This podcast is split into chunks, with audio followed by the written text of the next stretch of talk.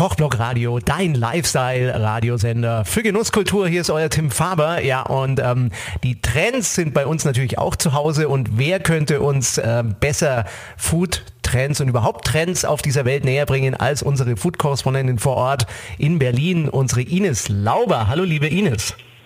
Hallo Tim.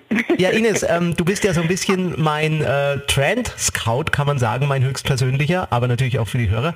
Was sind denn zurzeit aus deiner Sicht Trends, die sich anbahnen, über die vielleicht sogar noch nicht mal jemand spricht? Also in Berlin, ähm, das ist ja ganz interessant, das ist schon seit einigen Jahren, dass hier total viel passiert ähm, und äh, man gar nicht mehr so wirklich hinterherkommt.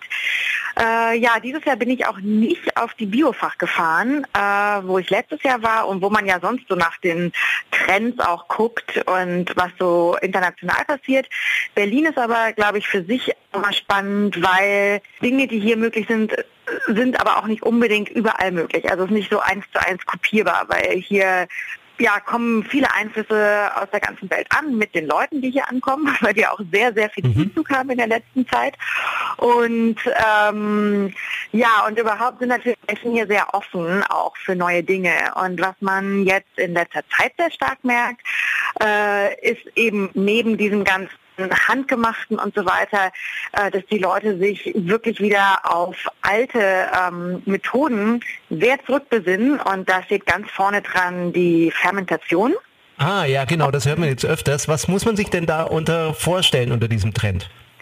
Ja, fermentieren eigentlich viel mehr, als wir denken. Also wir sind immer wieder, wenn ich mit Menschen spreche, sind die immer wieder überrascht, äh, was denn eigentlich alles fermentiert ist. Also selbst Tee, Kaffee, Schokolade, ähm, Sauerteigbrot, wenn man jetzt äh, also nicht äh, Brötchen mit Hefeteig ähm, kauft.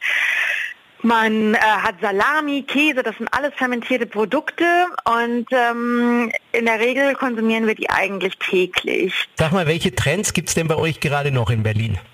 Äh, neben der Fermentation würde ich sagen, ist es auch alles, was so ein bisschen wild ist. Also nach dem äh, Bio, das ist den Leuten halt auch nicht mehr genug, weil ähm, es ist so ein bisschen auch verständlich, weil wenn etwas sehr populär wird, dann wird es in der Regel auch mal ein bisschen mainstreamiger und auch stiefmütterlicher behandelt oder breiter und ist eben nicht mehr so original und mainstreamiger heißt ja dann auch schon nicht mehr so ein Trend und genau, man muss sich dann schon immer wieder was Neues suchen. Also die Leute, die sind da schon wieder auf der Suche was, bei was Neuem, beziehungsweise sind auch da schon gekommen und sobald die Masse davon erfährt, sind die eigentlich schon wieder bei was Neuem.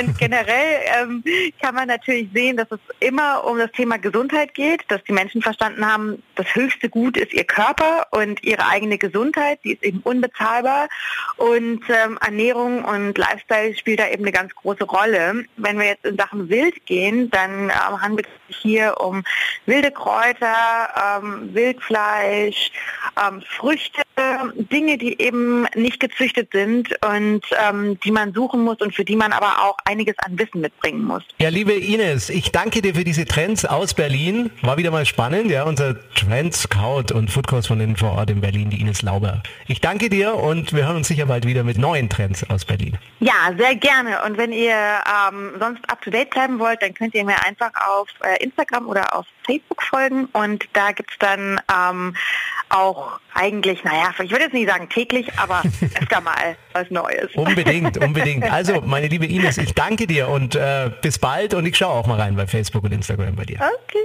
Mach's gut. Tschüss. Ciao.